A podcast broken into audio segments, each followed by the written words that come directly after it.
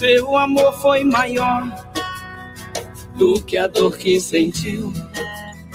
Quantos desesperados em sua porta bateram, suas mãos cheias de amor, ele sempre estendeu. Chico, Chico, Chico, Chico Xavier. Chico, Chico, Chico, homem de fé. Chico, Chico, Chico, Chico Xavier. Chico, Chico, Chico, homem de fé.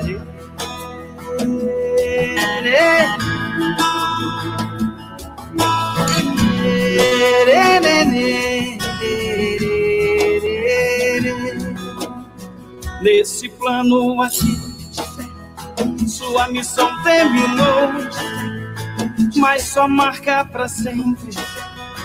Nessa terra deixou. Quando sente saudades, faz assim como eu. Cante essa canção que o Chico renasceu. Chico, Chico, Chico, Chico Xavier. Yeah, 20 horas e um minuto. Essa é uma transmissão ao vivo da Web Rádio Fraternidade.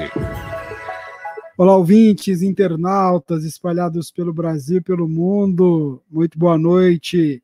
Nós estamos começando aqui na Emissora do Bem mais uma edição deste nosso encontro, nosso Pinga Fogo. Boa noite, Jorge Alahá. Olá, Rubens. Boa noite para você e boa noite a todos que nos assistem pelos diversos canais da internet, através dos, dos, quais nós temos acesso à programação da Web Rádio Fraternidade, a emissora do bem na internet, construindo um mundo melhor. Muito bem, hoje foi desafiador, viu, rapaz? a gente fala que fazer ao vivo é bom por causa disso. Viu? Cada dia um desafio novo aqui de última hora, a gente teve um probleminha aqui, teve que mudar o link de transmissão para o YouTube, mas estamos lá.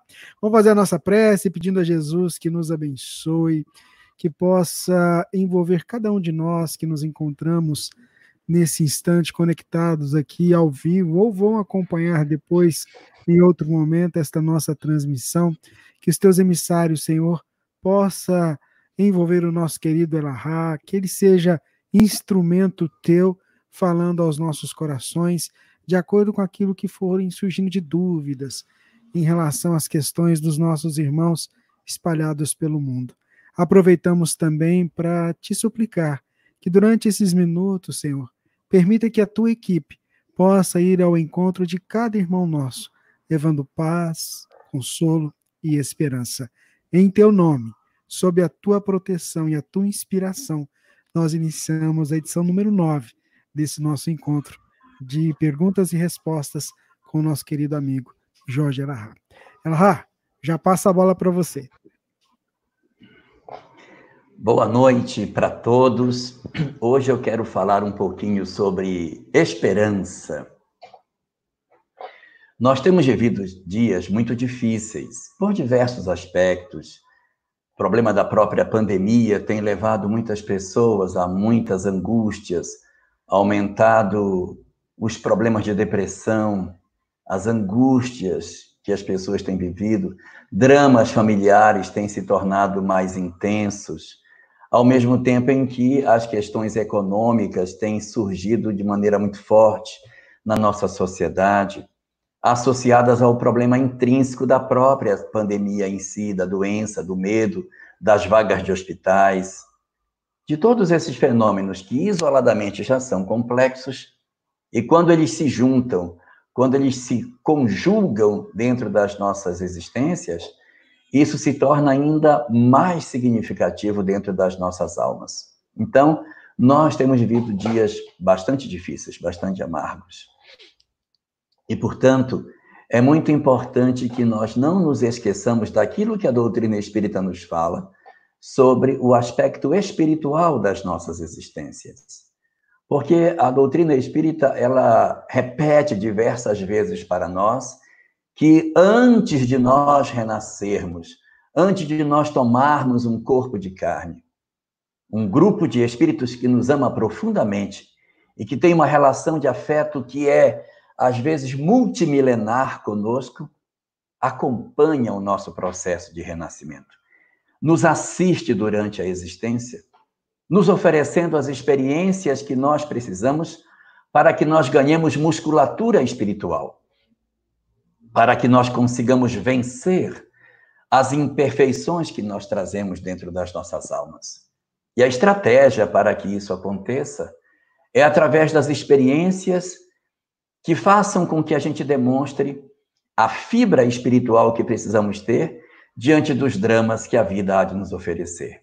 Então, dentro desse quadro todo, é importante nós não esquecermos da presença dos nossos amigos espirituais, dos nossos mentores, daqueles que nos cuidam, para que a nossa vida ela não se perca pelos labirintos da decepção,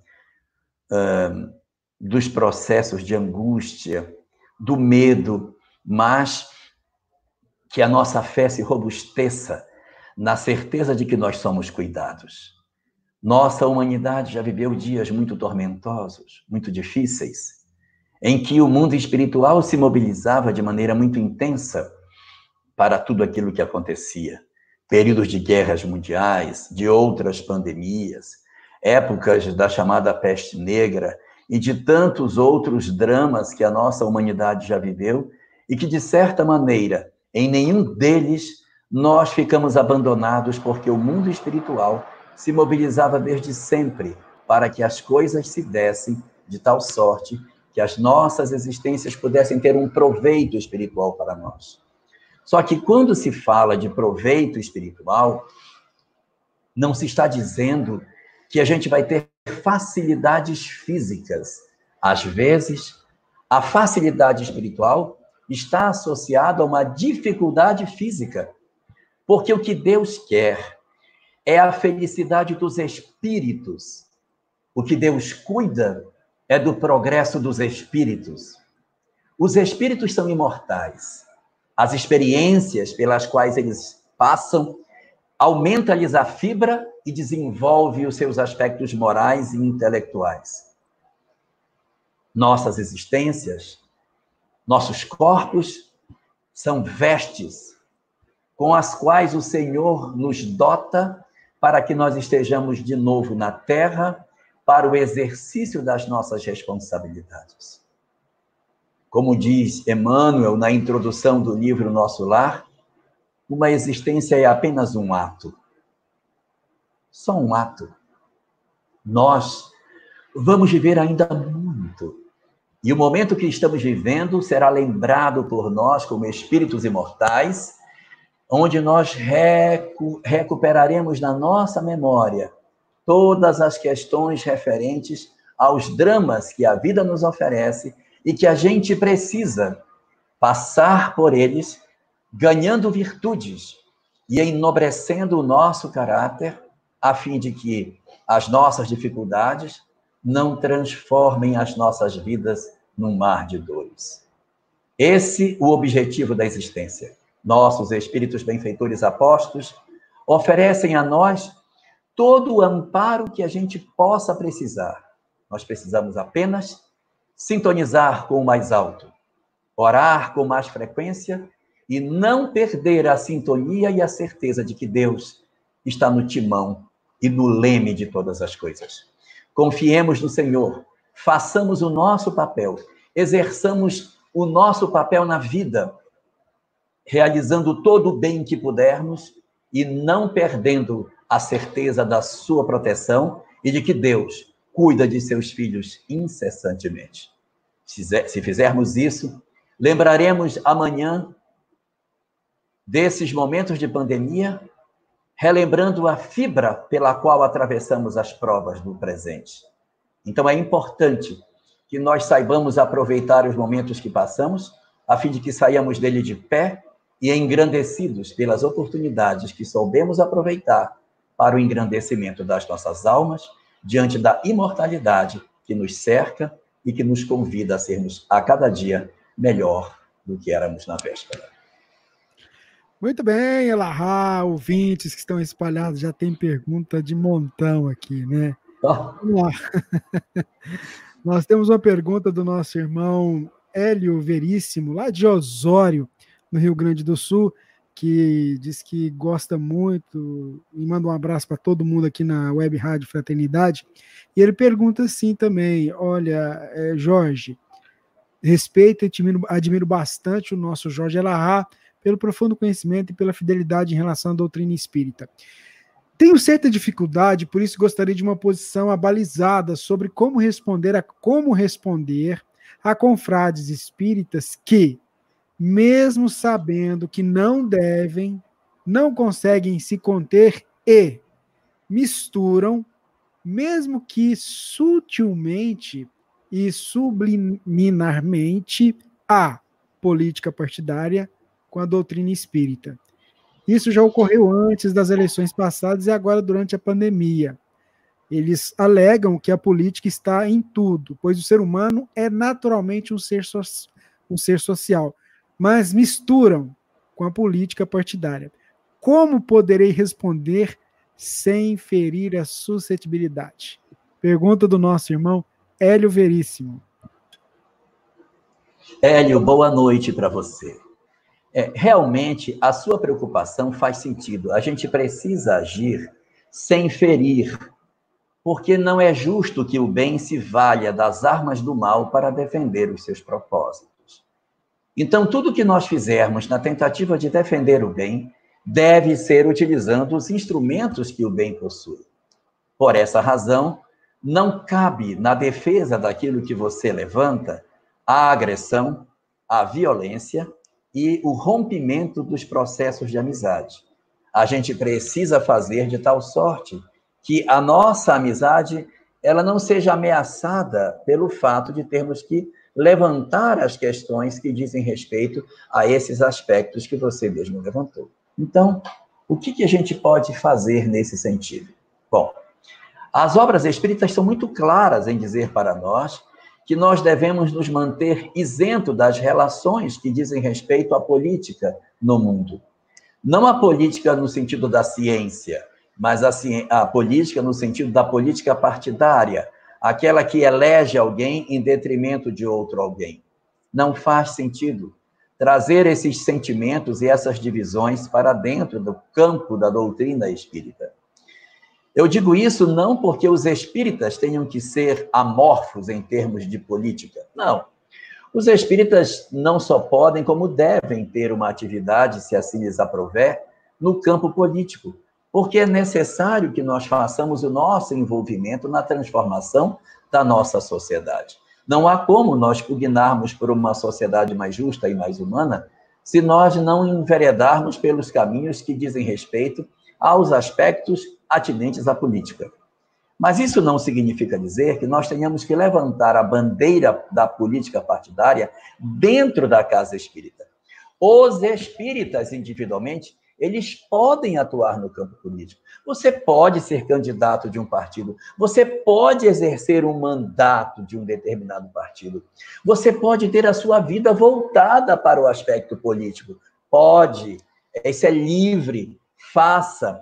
A política precisa de homens de bem, não há como mudar o mundo se nós não fizermos isso. Exerça tudo que você puder nos seus pendores e, quando for para o ambiente político, leve as virtudes espíritas para dentro desse ambiente. Aproveite tudo que você sabe de política para viver fora do ambiente doutrinário. Então, você vai pegar tudo que aprendeu de doutrina espírita para aplicar no seu posto eletivo ou cargo comissionado de relevância que você esteja assumindo. Mas jamais, jamais se deve fazer o contrário, que é trazer os elementos políticos para dentro da casa espírita.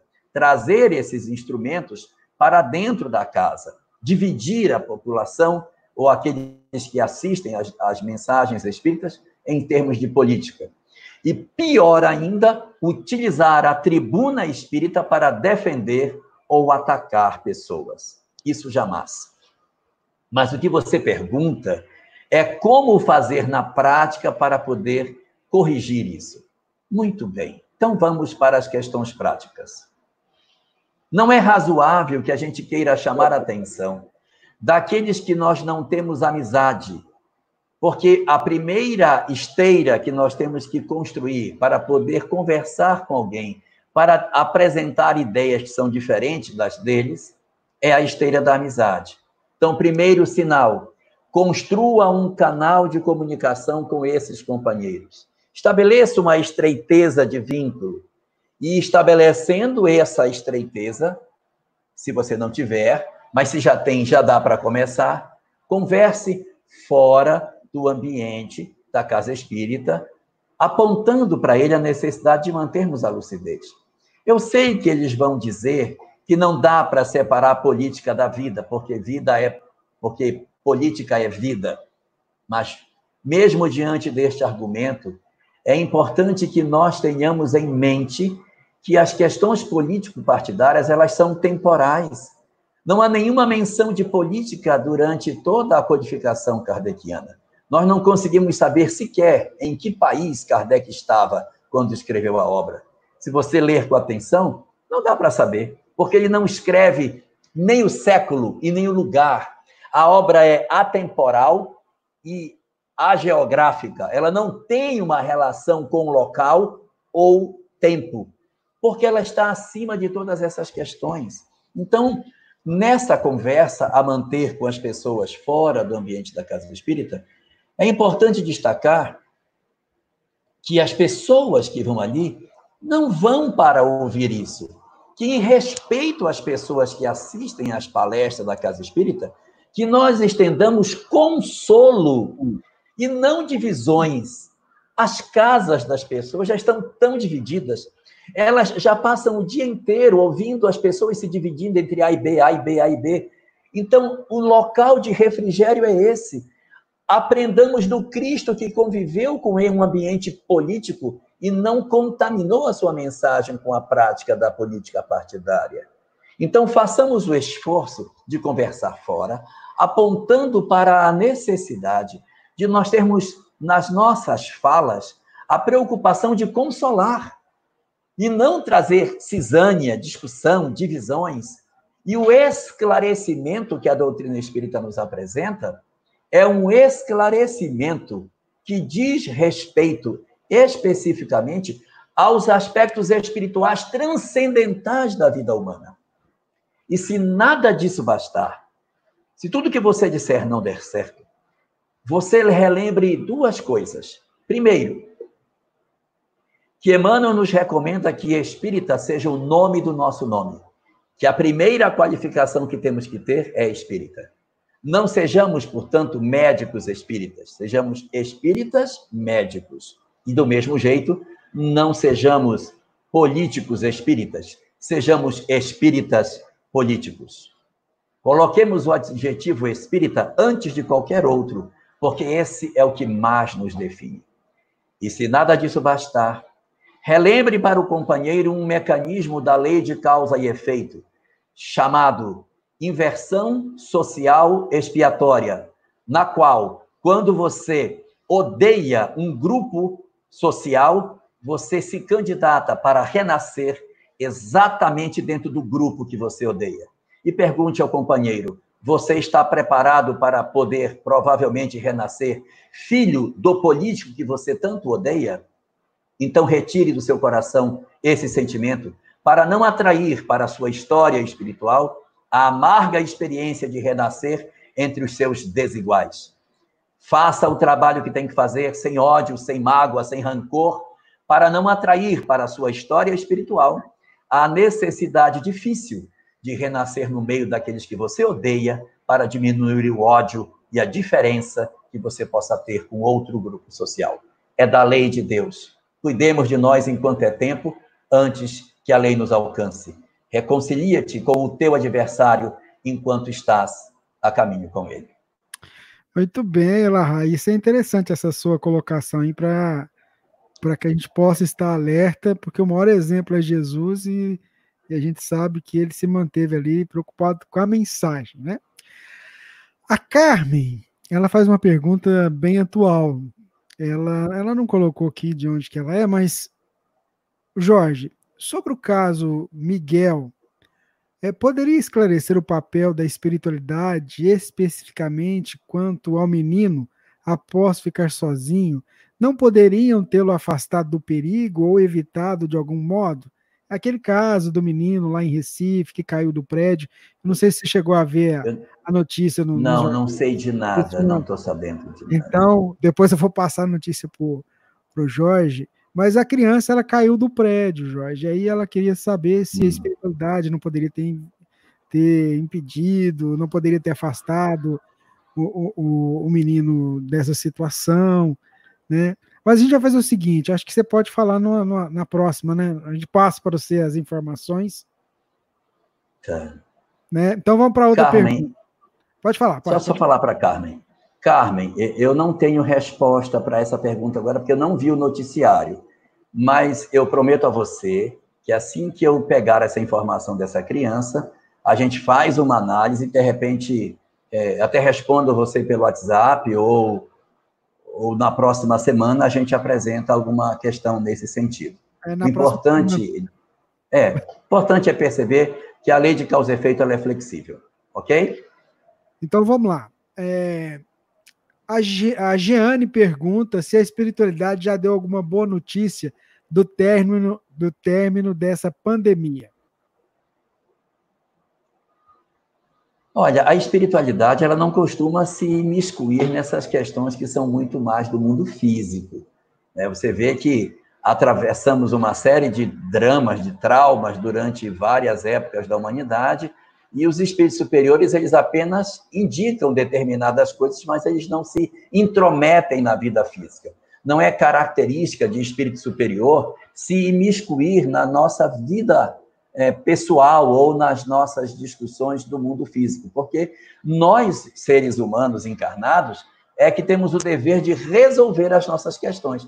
Porque se os espíritos tentassem resolver tudo por nós, nós, de certa maneira, demoraríamos muito mais para nos desenvolver. Então, é mais difícil a gente poder fazer algo nesse sentido. Agora, notícias boas que se pode ter com relação a esse processo de pandemia assusta muita gente e eu tenho olhado também esses números sistematicamente, acompanhado o crescimento das curvas. E aí, aí estou falando agora como analista do IBGE, que fica observando números fazendo conta, né? E eu tenho percebido que tem acontecido um desaceleramento no crescimento da pandemia nas últimas duas semanas. A curva estava muito inclinada, subindo, e agora ela começou a deitar. Tá? Não podemos garantir se isso vai continuar, mas nessas duas últimas semanas houve um crescimento bem menor da taxa de aumento de óbitos. Ela estava subindo muito inclinada, cada semana subia muito mais. É a partir da semana passada e essa semana que acabou, nós tivemos uma redução até boa do número de óbitos, então acabou acontecendo que nós estamos provavelmente, não posso garantir isso, numa nova fase. Talvez aquele tão famoso pico para o Brasil já venha a ser alcançado, mas os estados têm realidades diferentes, alguns podem continuar ainda no ritmo de crescimento, embora a nação como um todo já possa encontrar um ponto de platô. Mas isso é uma opção, uma opinião minha pessoal, daquilo que eu tenho observado. Não estou dizendo com isso no sentido de minimizar o que está acontecendo, é muito grave. Nós estamos tendo uma média de mais de mil óbitos por dia no Brasil. É grave, é muito preocupante. Medidas precisam ser feitas. E acredito que a experiência que os médicos vêm acumulando de como tratar a doença deve fazer com que ela, em breve tempo, encontre ferramentas mais eficazes no tratamento da enfermidade. Mas, da parte do mundo espiritual, é, a única notícia que eu tenho é aquela que Maria mandou para Chico há um tempo atrás. A mensagem é: isso também passa. Com a graça de Deus, né, Jorge? Uh, vamos lá para mais uma pergunta. Deixe-me ver aqui. O Marcelo Trajano, lá de São José do Rio Preto, pergunta: é, é um desafio frequente para todos os empresários. Como ser espírita, cristão, empresário em um mundo capitalista extremamente agressivo, que em alguns momentos temos que fazer parte do teatro comercial? Segredo industrial, omitindo informações e etc. Ajuda o Marcelo aí, meu amigo. Olá, Marcelo, boa noite. Ah, sem dúvida nenhuma, é, o mundo capitalista ele possui essas estratégias, essas artimanhas né, que, de sobrevivência do mercado.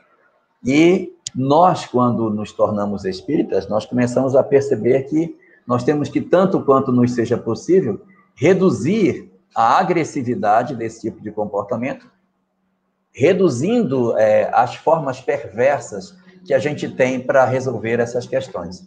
Eu lembro de um amigo meu que ele tinha vontade de ler os livros espíritas do pai e o pai nunca deixava ler. Uma vez ele perguntou para o pai: por que, que o senhor não me deixa ler seus livros? E o pai respondeu: porque livro espírita você só pode ler depois dos 40 anos. Porque se você começar a ler livro espírita muito cedo, você fica fraco para negócio. Veja se pode. Então, ele preferia que o filho ficasse ignorante das coisas espirituais para cometer uma série de desatinos para só depois dos 40 começar a corrigir aquilo que pudesse ter feito. Então, é, o conhecimento espírita ele vai ser utilizado e a gente vai tendendo sair dos extremos. Não é que a gente vai, de repente, tentar fazer uma mudança tão brusca no comportamento nosso, a ponto de descaracterizar o próprio funcionamento que a gente tem da nossa sociedade. Mas o esforço tem que ser da gente ir progressivamente reduzindo. Se você comparar com a sociedade capitalista de 100 anos atrás com relação a hoje, você percebe que uma série de avanços sociais vão sendo postos e que vão reduzindo aquela selvageria que era muito presente no princípio. E a expectativa é que, à medida que a legislação vai avançando e o homem vai alinhando as suas leis humanas com as leis divinas, nós vamos deixando de ser tão violentos, tão egoístas e tão agressivos e passamos a ter uma leitura muito mais próxima daquilo que deveríamos ter para a sobrevivência do próprio capitalismo numa sociedade como a que a gente vive. Então, é, nós precisamos dos exercícios e ouvir os dois lados, ouvir os que dizem que está tudo errado para dar razão a parte daquilo que se diz, e ouvir do outro lado os que está tudo certo para não dar razão a tudo que dizem e encontrar a posição de meio termo. Nós deveremos seguir na direção de um sistema, de um regime, de um modelo econômico em que não seja tão agressivo, mas que ao mesmo tempo permita com que as pessoas desenvolvam as suas potencialidades e todos os pendores possam ser recompensados de acordo com a capacidade de cada indivíduo. Muito bem, nós estamos no Pinga Fogo, edição número 9, com Jorge Elahá, 8 de junho de 2020. E a nossa irmã, Elahá Márcia, ela pergunta assim: olha, ela, Márcia de onde? Ela não colocou aqui aonde, da onde que ela é, mas ela colocou o seguinte: Meu pai desencarnou em meio a essa pandemia. Não pudemos velar e a urna, e a urna lacrada. Ele estava com um grau de demência considerável. É muito demorado a consciência do desencarne? Pergunta da Márcia Larra. Não necessariamente, Márcia a condição de insanidade de alguém é, não garante uma perturbação maior ou menor. Porque, às vezes, no período de demência, quando o espírito desdobra no mundo espiritual, ele está plenamente lúcido. Existe um caso desse no livro O Céu e o Inferno, no último capítulo da segunda parte, aonde Allan Kardec colecionou as chamadas expiações terrestres. E lá nessas expiações terrestres, ele evoca uma entidade que teria sido um espírito com doença mental. E ele dialoga com ele e ele explica que enquanto estava no corpo, o corpo tinha deformidades físicas, orgânicas, que impedia a plena manifestação do pensamento. Mas quando ele dormia, que ele saía do corpo, ele assumia toda a sua inteligência, toda a sua capacidade, toda a sua lucidez. Então, não é de se pensar que porque uma pessoa está enferma no corpo, ela vai ser enferma espiritualmente também. Isso vai depender muito das vinculações do espírito com o corpo que ele possui. Então, é comum que a gente tenha pessoas que, durante o processo de desprendimento, apresentem mais saúde ou menos saúde do que aquela que apresenta no corpo. A doença mental está apenas no corpo físico e a saída do, do espírito vai garantir a ele a retomada da sua consciência diante de todas as coisas. A Jane e o Cláudio, ela agradecem, como sempre, e fazem uma pergunta interessante. É, apesar do capítulo do livro A Gênese, São Chegados os Tempos, nunca poderíamos imaginar ser dessa forma. E quando che chega essa pandemia, achávamos que, em virtude de tantos horrores, as pessoas mudariam suas atitudes. Mas a cada dia está um horror com grandes desafios. Por que será, Jorge, que as pessoas estão tendo esse comportamento? E precisamos, e precisamos passar por tudo isso para darmos um passo à frente? A Jane e o Cláudio. A Jane Ricciardi e o Cláudio Mata. Boa noite, Jane, e boa noite, Cláudio. Sabe, a minha esposa diz a mesma coisa. Ela diz assim: eu me preparei para tudo nessa transição, tudo, menos isso. Mas eu esperei um terremoto, um cataclisma, uma coisa horrível, mas as pessoas se dividirem pelo ódio, do jeito que a gente está fazendo, se segmentar, e ainda por cima essa pandemia que nos impede de ver pessoas, eu não imaginava uma coisa desse tipo. E realmente, é, o objetivo de todos esses fenômenos sociais porque a gente tem que enxergar a pandemia, tem que enxergar a transição, não pelos fenômenos biológicos e nem pelos fenômenos geológicos, porque os fenômenos biológicos estão fora do homem, os fenômenos geológicos estão fora do homem. O que está dentro do homem são os, os, os fenômenos sociológicos, ou seja, como é que nós estamos nos comportando diante disso.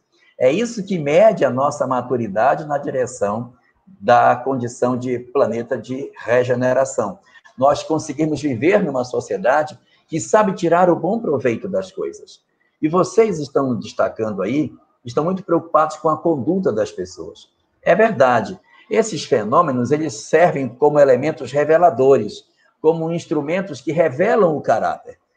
André Luiz, na obra agenda cristã diz que é na hora grave que o Espírito se revela. Nós estamos vivendo uma hora grave e as pessoas estão se revelando. Os que são egoístas e que estão guardando tudo para si, os que são preguiçosos, os que são agressivos. Então, nós estamos vivendo todo um mar de experiências e, ao mesmo tempo, os que estão com lucidez, exercendo um papel justo dentro da sociedade, para garantir o equilíbrio da nossa história e permitir com que o nosso mundo caminhe na direção é, daquilo que está acontecendo.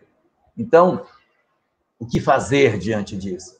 Observar os fenômenos e não se entristecer pelas opções infelizes que os outros tomam, mas fazer a nossa parte. Nós precisamos exercer o nosso papel. Se os outros não estão fazendo, a responsabilidade recai sobre os que não o fazem.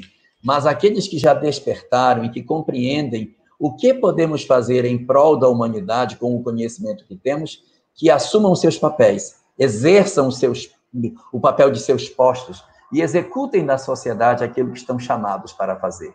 Não esmoreçamos, não percamos a fé, mantenhamos a fibra no bom propósito, e se os outros não estão aproveitando a pandemia para se transformar, eles estão, na verdade, se distanciando daquilo que poderíamos chamar de sociedade de regeneração. Esse é um instrumento que, como se fosse a bateia, a bateia é aquela peneira que a gente bate para separar o ouro da canga. Você joga a bateia dentro da água e, e começa a bater para separar onde tem o ouro e onde tem aquilo que não é ouro essa pandemia era uma bateia que está separando as pessoas, não pela pandemia em si, está separando para saber que conduta você toma, como que você se comporta. Você vai para o supermercado, pega tudo e leva para casa para que ninguém tenha. Você está apavorado com o que está acontecendo, está brigando com todo mundo. Você está com medo, está sem fé, ou você tem certeza de que o amanhã vai ser venturoso e que Deus está chamando todos nós para uma grande ação. Talvez, não quero asseverar isso com convicção, mas talvez nós tenhamos encarnado para viver esse momento. Tudo que a gente viveu até agora foi para saber como você vai experimentar agora. Tudo antes foi ensaio, tudo foi exercícios. Ok, está na hora de nós sabermos se a lição foi aprendida. Vamos colocar o pessoal. Parou o treinamento, vamos para o jogo. Agora que a bola está rolando. Então, esse é o momento de nós dizermos se tudo, tudo, tudo, tudo que a gente aprendeu fez sentido nas nossas vidas, ou se a gente apenas tomou o conhecimento, mas não se convenceu daquilo que sabe. Aproveitando essa linha futebolística aí, o treinador passou a tática direitinho, né? Nós estamos com, já com o esquema tático preparado, agora é colocar em prática. É jogar. É jogar. Ô, ô, Jorge, tem uma pergunta que chegou aqui pelo Instagram, que a gente está transmitindo para lá também. E, e aí Opa. a Ivan, Ivanete Klaus, ela quer saber um pouquinho mais sobre cromoterapia. Dá para falar? Dá. Então vamos lá. Cromoterapia. O que, que é cromoterapia? É a cura através das cores. É você utilizar cor azul, de cor, cor verde, violeta, amarela, considerando que as frequências dessas luzes possuem efeitos específicos sobre o corpo humano sobre áreas específicas do corpo humano, até porque elas sintonizariam com os centros de força, revigorando as energias dos nossos órgãos internos. Então, de acordo com o tipo de sentimento que você está precisando corrigir, inveja, mágoa, ódio, ciúme, o que quer que seja, então você adentra o ambiente com uma cor específica para fazer o seu tratamento. É uma terapia que, que ocorre em muitos lugares, mas não é uma terapia espírita. Não estou dizendo que ela não funcione, mas ela não é uma terapia espírita. Assim como hum, constelação familiar é um negócio muito interessante, mas não é terapia espírita. Existem muitas terapias que são interessantes, mas não constituem as técnicas adotadas no interno da doutrina espírita. Portanto, ainda que a gente ache isso interessante, não é no centro espírita que a gente deve encontrar esse tipo de terapia. O que não quer dizer que não existam lugares não espíritas e que sejam sérios, aonde as pessoas podem exercer esse tipo de terapia, ou cone chinês, é, fazer geoterapia, que é o banho de lama, promover reiki e todo um conjunto de outras, de outras estratégias que se utilizam nas terapias é, auxiliares, mas isso não necessariamente significa que elas sejam adotáveis pelo movimento espírita muitos locais bastante sérios, nobres e de boa reputação exercem a terapia a partir desse tipo de mecanismo. Se nós queremos procurar isso, que a gente procure uma instituição que presta esse serviço. Mas a casa espírita, ela deve se ater especificamente às ferramentas que já são preconizadas dentro do movimento espírita para garantir que nós nos mantenhamos isentos das vinculações com alguma, algumas práticas que são místicas e que afastariam daquilo que seria o grande propósito da doutrina espírita. Senão, daqui a pouco nós estamos trabalhando com cristais, com runas, com tarô, estamos buscando é, comunicações com extraterrestres, e daqui a pouco a mensagem kardeciana de transformação moral, de busca do seu interior, e a descoberta de que não existe nenhum objeto material que possua qualquer interferência sobre o espírito, nenhum amuleto, nenhum objeto externo exerce poder sobre os espíritos e que o único poder que existe é a mente, vai ficar para trás. Quero só lembrar que o Harry Potter, ele é aprendiz de feiticeiro, por isso que ele usa varinha. Todo mundo que usa varinha é porque é aprendiz de feiticeiro. Me mostra a varinha que Jesus usava para fazer os fenômenos que fazia. Ah, Jorge, essa foi boa, viu? Gostei da comparação. Muito bacana. É, vamos lá, o nosso irmão José Amaro, ele está lá em Curitiba, no Paraná. Ele pergunta assim: olha, existem pessoas simpatizantes pelo Espiritismo, como também tem pessoas que se dizem espíritas convictos. Só que quando, conhe é, quando conhecemos de perto essas pessoas que são convictos, ficamos decepcionados pois às vezes os simpatizantes, os, os simpatizantes são mais espíritas do que os que se dizem serem espíritas. Pergunto: por que os que dizem serem espíritas convictos, é claro, nem todos, vivem dentro da casa espírita, fazem tudo de um pouco e não são verdadeiros espíritas? Não estão equivocados? O que que a gente pode fazer para esses convictos e dizer a eles que o caminho é outro? Não são um mau exemplo para quem está começando no espiritismo? A pergunta do José Amaro, lá de Curitiba, no Paraná. Isso decorre, José Amaro, do fato de que as pessoas querem encontrar ídolos de carne. Os nossos ídolos não são de carne. Porque uma vez que nós somos espíritos que encarnamos no planeta Terra, qual é a nossa condição? É de espíritos problemáticos. Nós não podemos imaginar que, pelo fato de sermos é, conhecedores de uma mensagem, que isso nos dota da condição de angelitude. Não é verdade. Nós somos espíritos cheios de defeitos, cheios de traumas, cheios de dificuldades cheio de carências. E a mensagem, ela está vindo para nós como se fosse um remédio que é oferecido para quem está enfermo. Lembremos da frase do Cristo: Eu não vim para os sãos, eu vim para os doentes. Essa mensagem que a gente tem é uma mensagem maravilhosa. E essas pessoas que possuem esse conhecimento que você está falando de doutrina espírita, elas estão aplicando esse medicamento nas suas feridas, estão curando as suas chagas. É esse que é o grande objetivo, é que eles tratem as suas feridas. Nós estamos equivocados quando nós queremos eleger essas pessoas que são apenas pessoas, como se elas fossem luminares espirituais. Não são. A nossa referência espiritual é uma só: Jesus.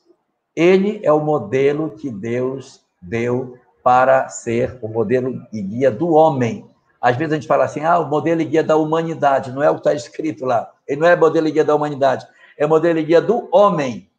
É do homem e da mulher, claro, mas é do indivíduo, para você olhar a personalidade dele e se modelar na dele. A gente, às vezes, é que fica querendo ter a mensagem de Deus na acepção de pessoas. Quando a gente faz isso, a gente tropeça. Agora, passando para a segunda parte da sua pergunta, é, o que fazer com relação a eles? Olha, Cada um de nós sabe o que faz com a sua vida. Deus deu uma alma para cada um, sabe por quê? Que cada um tem uma alma para cada um cuidar da sua. Nós temos que trabalhar a nossa intimidade e cuidar do nosso eu. E cada um de nós cuidando do seu próprio eu. Porque, infelizmente, ninguém consegue salvar ninguém. Você pode apontar o caminho, mas você não salva o outro. Então, é, todos nós que somos detentores da informação espírita, nós temos um manancial para que a gente consiga se libertar.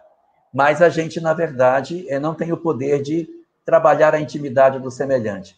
Eu lembro aqui uma história que eu já contei numa outra live, eu vou contar de novo. O encontro entre o rabino primaz de Israel e o primeiro-ministro. Eles estavam sentados conversando e o rabino disse para o primeiro-ministro: a sua missão é uma missão muito difícil, porque a sua missão é comandar o Estado de Israel. Aí ele disse: a sua também, rabino, que é o senhor fazer o trabalho espiritual que o senhor faz, esse trabalho de iluminar as pessoas. disse, não, eu não, eu não faço o trabalho de iluminar as pessoas. Eu apenas ajudo para que se acendam as velas que existem dentro de cada um. Porque cada um de nós tem como se fosse uma vela espiritual que precisa ser acesa. O meu papel é facilitar com que essa chama que está dentro de todos nós seja acesa. Aí o primeiro-ministro virou para ele disse: Rabino, acenda a minha, por favor. O rabino respondeu: Eu lhe dei o fósforo. Então é a mesma coisa. A doutrina espírita não vai acender a iluminação dentro de cada um de nós. O que os espíritos fizeram foi nos dar o fósforo. Agora você acenda a chama dentro de você mesmo.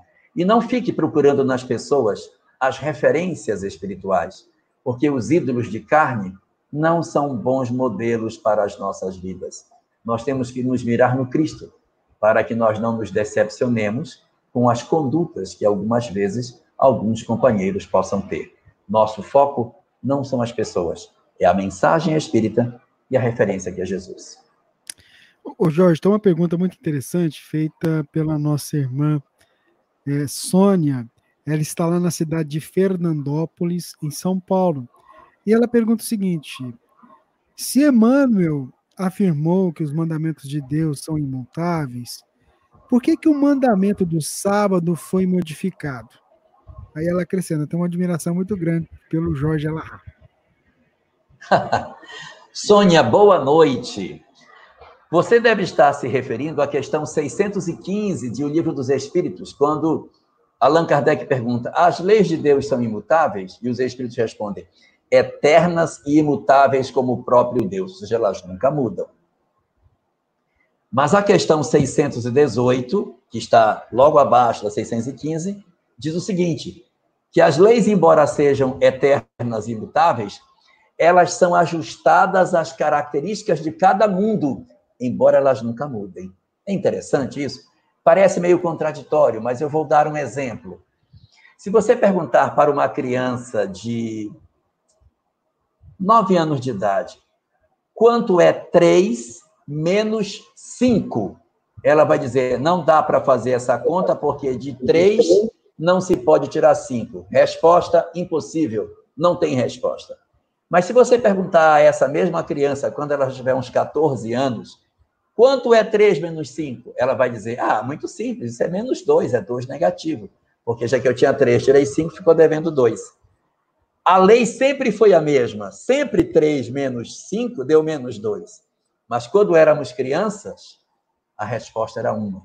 Quando nos tornamos maiores, a resposta passa a ser outra. A lei de Deus é eterna e imutável. Mas a nossa leitura do que seja a lei, ela muda de acordo com a evolução que nós temos. E quando você pergunta especificamente sobre o mandamento quarto, que é sobre ah, guardar o sábado, dizendo que esse mandamento mudou. O sábado significa o dia do Senhor. Não é um dia da semana específico. É que nós guardemos um dia para que nós nos conectemos com o divino, com o sagrado. Quando nós, pela doutrina espírita, recebemos a informação de que seria muito bom fazer o culto do evangelho no lar, e que deveríamos consagrar um dia da semana para uma oração dentro de casa, e que nesse dia que nós orássemos, nós deveríamos nos recolher e evitar de sair, o que está acontecendo? Não seria uma reedição da mesma história que foi dita no passado? O dia do Senhor pode ser qualquer dia. O importante é que nós não percamos a conexão com o divino. E hoje a doutrina espírita reedita essa informação a partir da necessidade de nós mantermos essa vinculação.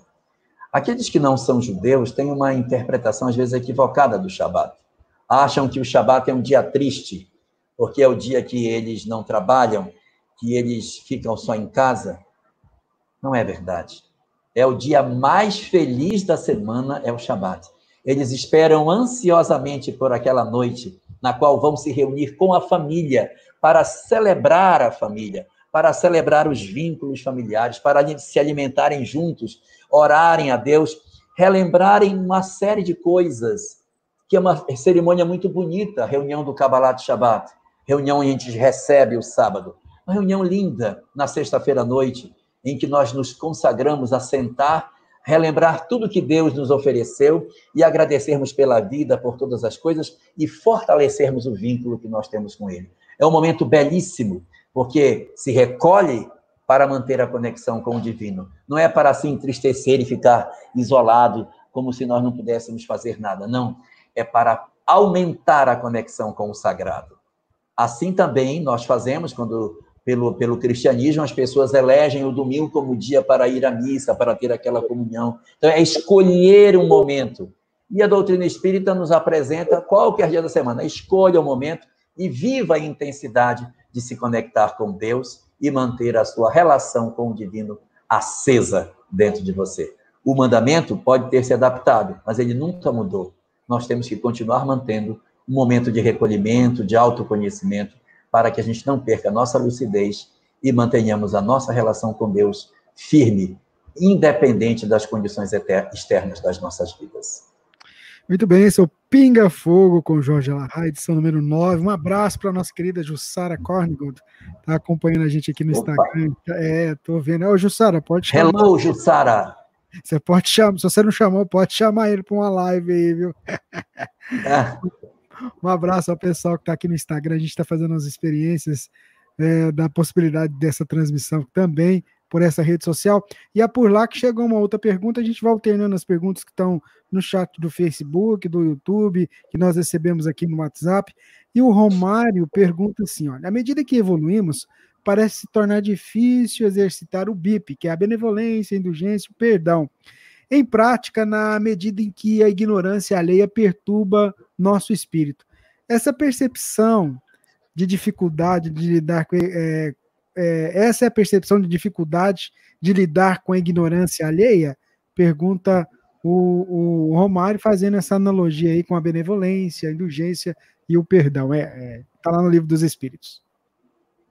É, Romário, a gente quando evolui, a gente vai precisando, a gente vai precisando é, executar mais a benevolência, a indulgência e o perdão. Mas existe uma coisinha que está aí, lá no, lá no final, que é o perdão. Dentro do perdão existe o aspecto da compreensão. É preciso compreender as pessoas. Um dos aspectos da evolução é a capacidade de desenvolvimento da nossa compreensão. E o que é compreender? É julgar o outro com as razões que o outro tem. É você entrar na mente do outro e dizer, é, mas a educação dele não foi a minha, mas a visão dele não é a minha. E eu compreendo o que ele pensa porque eu consigo compreender a história dele em relação à minha. Então, compreender também é um dos atributos das almas evoluídas. E quanto mais eu compreendo o que está por dentro do perdão, mais compaixão, como propunha o Buda, nós temos que desenvolver pelas pessoas. Esse, essa sua preocupação, ela aparece no livro Boa Nova, quando Pedro, o apóstolo, conversa com Jesus. E ele está indignado com a ignorância humana, com a brutalidade, com tudo de ruim. E Jesus apresenta para ele um pensamento extremamente interessante. Responde para Pedro: Pedro, o homem é mais frágil do que perverso. Ou seja, o que faz com que nós sejamos tão imperfeitos nem é a nossa brutalidade em si, nem é a nossa perversidade deliberada, mas é a fragilidade das nossas almas de não saber usar outro instrumento que não seja a violência. Nós somos, no fundo, crianças espirituais Igual crianças que brigam por um brinquedo porque não sabem dialogar, nós, quando adultos e que brigamos, somos crianças espirituais imaturas que precisamos amadurecer para saber transitar pelos nossos problemas sem conflitos. Então, o exercício da compaixão, que está por dentro da compreensão, que está por dentro do perdão, que está dentro do BIP, é um dos atributos que as almas evoluídas precisam ter para poder olhar para aqueles que não conseguem entender seus princípios e compreender que eu também já fui assim, eu já pensei dessa forma, e passar a ter mais misericórdia e, e capacidade de entendimento dos que ainda não acordaram para as verdades espirituais. Portanto, qual é o nosso grande objetivo agora? Desenvolver o dom de entender os que nos circundam, para que verdadeiramente o conhecimento que a gente tem transcenda de nós no exercício do amor verdadeiro a todos os que nos circundam. Jorge, a nossa ouvinte Cláudia está lá no Uruguai e ela pergunta o seguinte: Senhor Jorge, pergunto o seguinte: a psicossomatização tem a ver com o ectoplasma? Buenas noches. Oh, o ectoplasma não tem muito a ver com psicossomatização. A psicossomatização decorre do quê? Da, do dom que nós temos de, após de, sofrermos um, algum tipo de choque, de trauma, de experiência traumática no ponto emocional, aquilo se transfere para o perispírito, e o perispírito, como ele tem vinculações muito profundas com o corpo, ele procura o órgão de choque e ataca o órgão de choque. Tem pessoas que o órgão de choque é o estômago. Se estressou, já deu gastrite. Outros, o órgão de choque é a cabeça. Se estressou, já deu dor de cabeça. Outros, se estressou, sobe a pressão. O outro estressou, dá diarreia. cada um de nós com fenômenos diferentes, de acordo com o órgão de choque que temos. Quem é o nosso órgão de choque?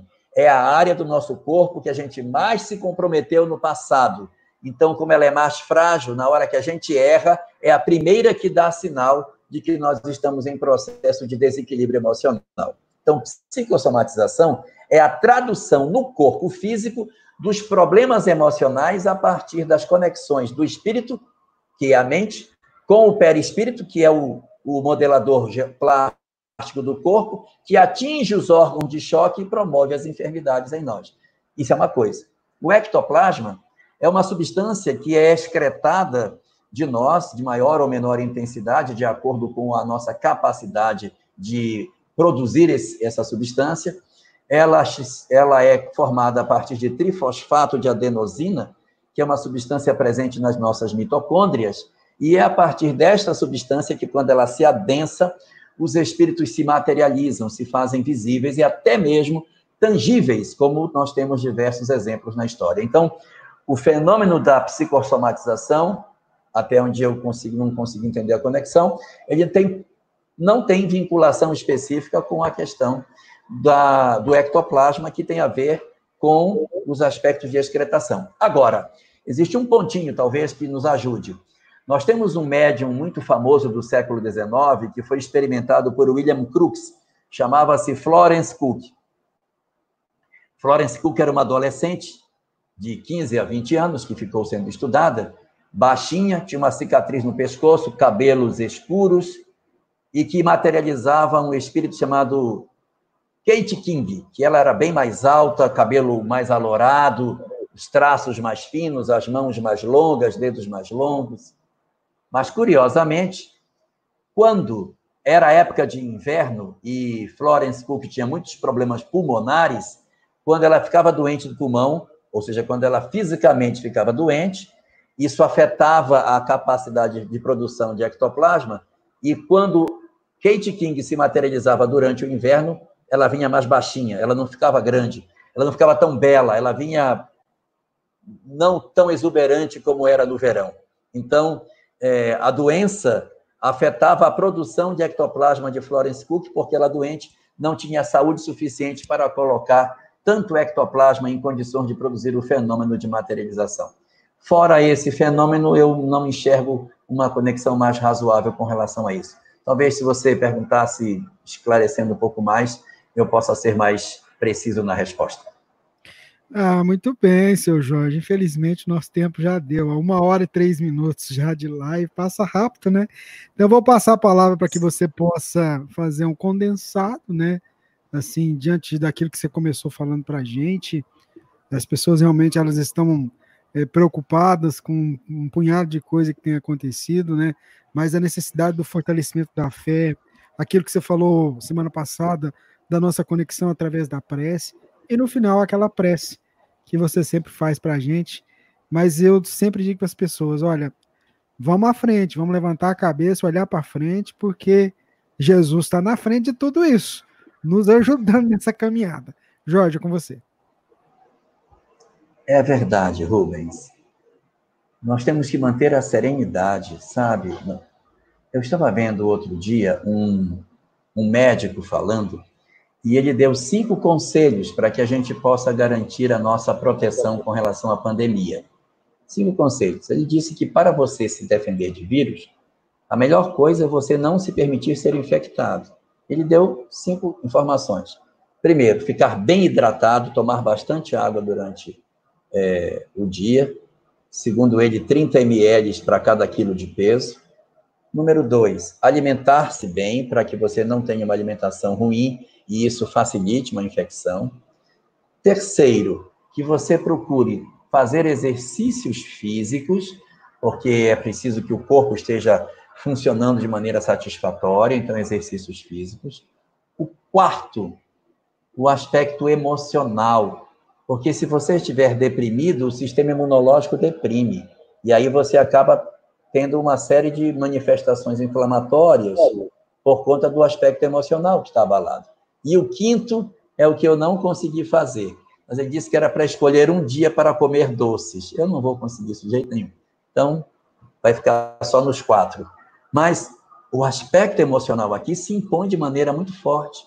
Porque a gente se preocupa com tanta coisa, tanta coisa, tanta coisa, e põe máscara, põe luva, passa álcool gel, faz milhares de providências, mas emocionalmente está frágil.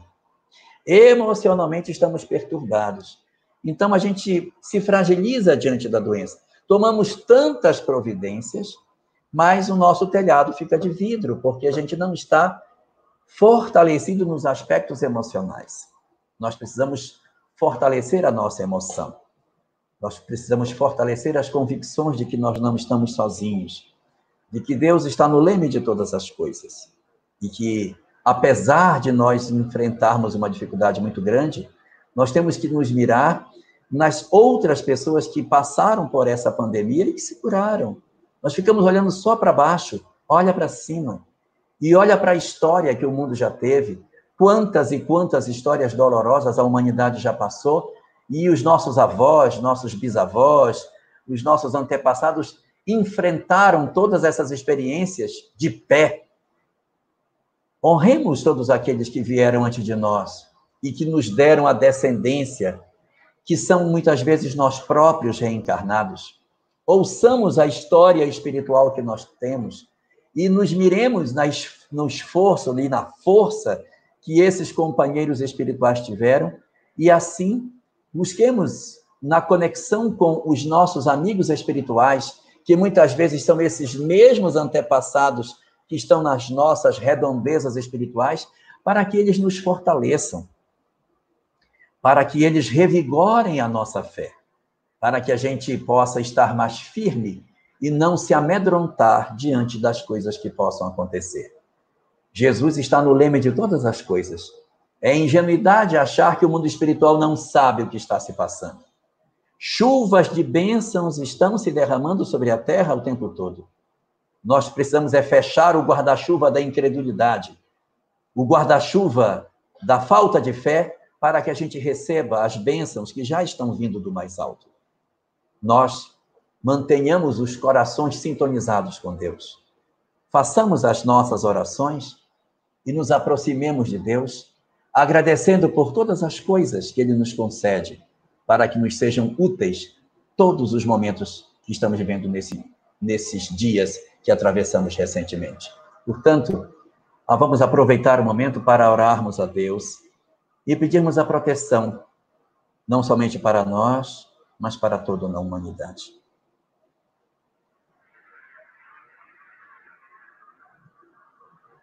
Divino Senhor das nossas vidas. Desce as tuas bênçãos de paz sobre os nossos corações torturados. Visita, Senhor, os nossos lares, agasalhando carinhosamente nos teus braços, através dos teus espíritos benfeitores, todos aqueles que se encontram angustiados e deprimidos. Vem Senhor da vida, Senhor da serenidade e da paz, preencher as nossas almas da certeza de que tu estás no comando de todas as coisas. Não permite que as nossas almas se fragilizem diante da imensidão de dores que nos circundam.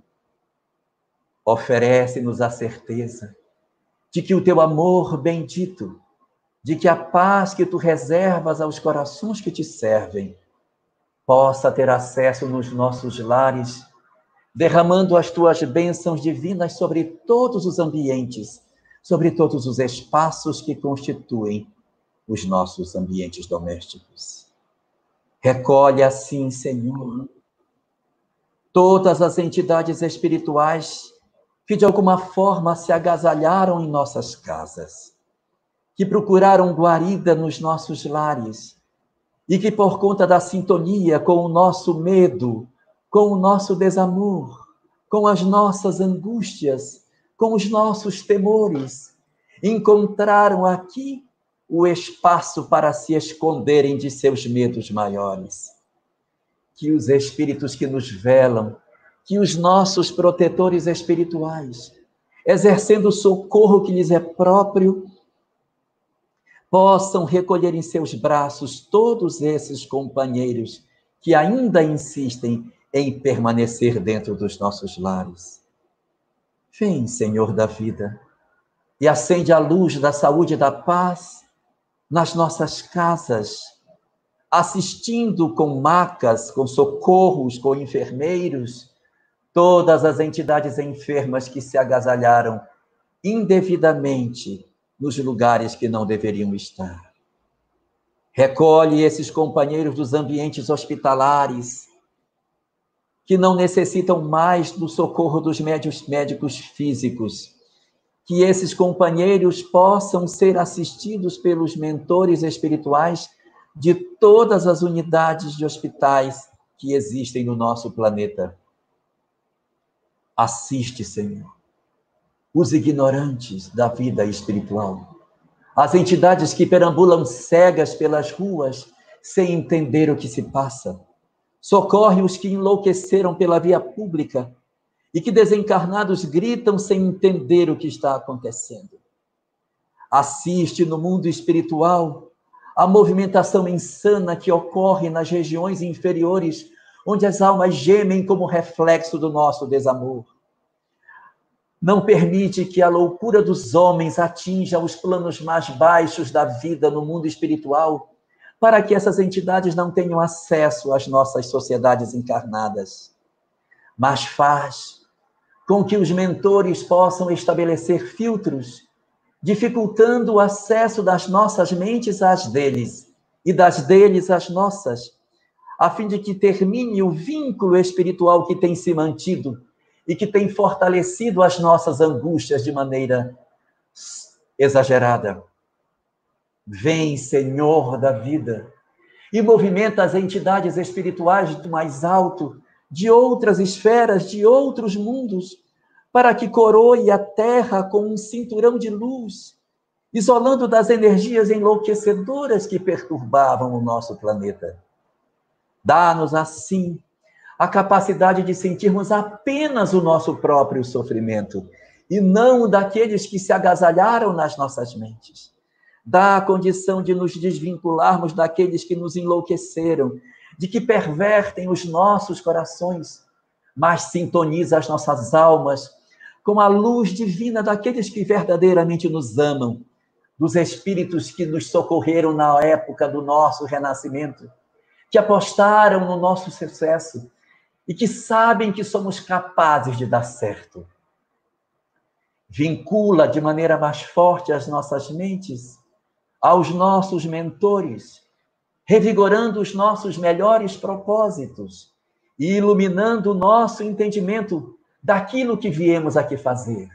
Desperta o nosso entendimento para a grandiosidade das missões que tu reservas às nossas almas Acorda diante de nós, Senhor, os inúmeros apelos que gritam dentro das nossas almas que nós temos que cumprir com a programação que nos é própria. Ensina-nos a utilizar o tesouro inestimável da mensagem espírita para disseminar consolo e paz aos corações que nos circundam. Coloca-nos assim de pé de novo diante da vida e estende as nossas mãos das tuas para que nós nos revigoremos e as nossas almas acesas com o Brasil que tu representas dentro das nossas almas, nós consigamos verdadeiramente nos colocar de pé para as missões extraordinárias que tu nos convocas nesse período de transição.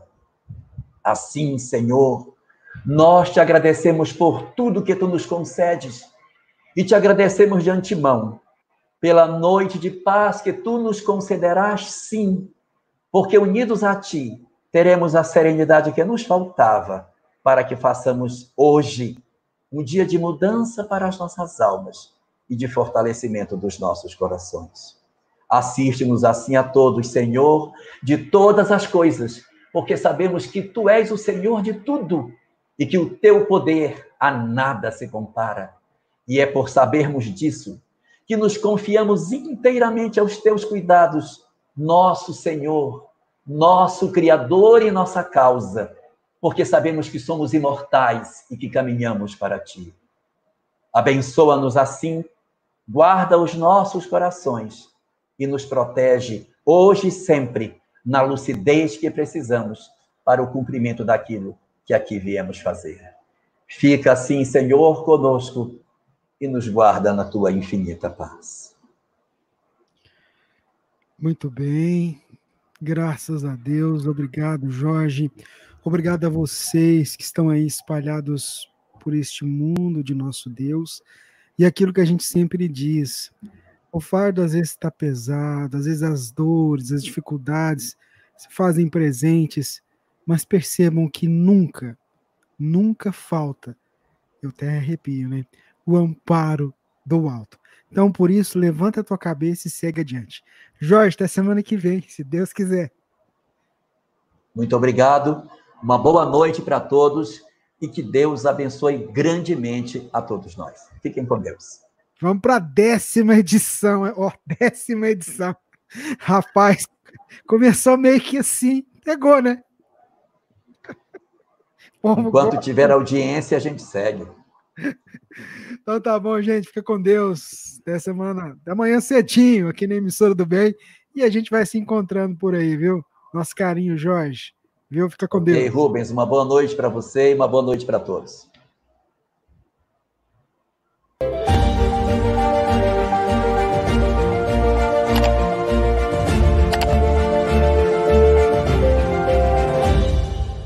Esteja sempre conectado com o bem.